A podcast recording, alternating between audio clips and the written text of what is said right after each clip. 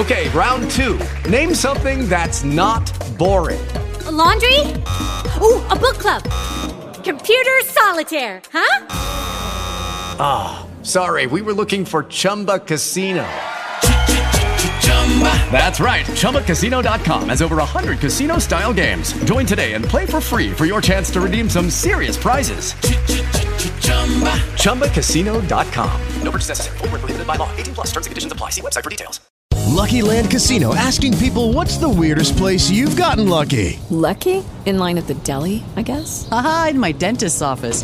More than once, actually. Do I have to say? Yes, you do. In the car before my kids' PTA meeting. Really? Yes. Excuse me, what's the weirdest place you've gotten lucky? I never win and tell. Well, there you have it. You can get lucky anywhere playing at LuckyLandSlots.com. Play for free right now. Are you feeling lucky? No purchase necessary. Void where prohibited by law. 18 plus. Terms and conditions apply. See website for details. A Fernanda tem dois filhos e participa hoje com a gente.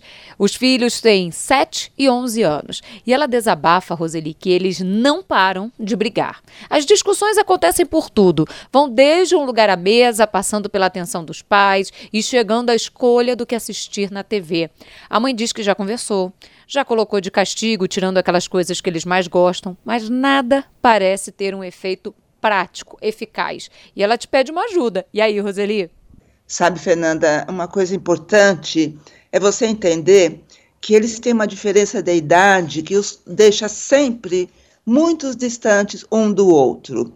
Sete anos é final de primeira infância, onze anos, olha, já é um pé na puberdade, já está na pré-puberdade, se já não entrou na puberdade e a adolescência está ali, né?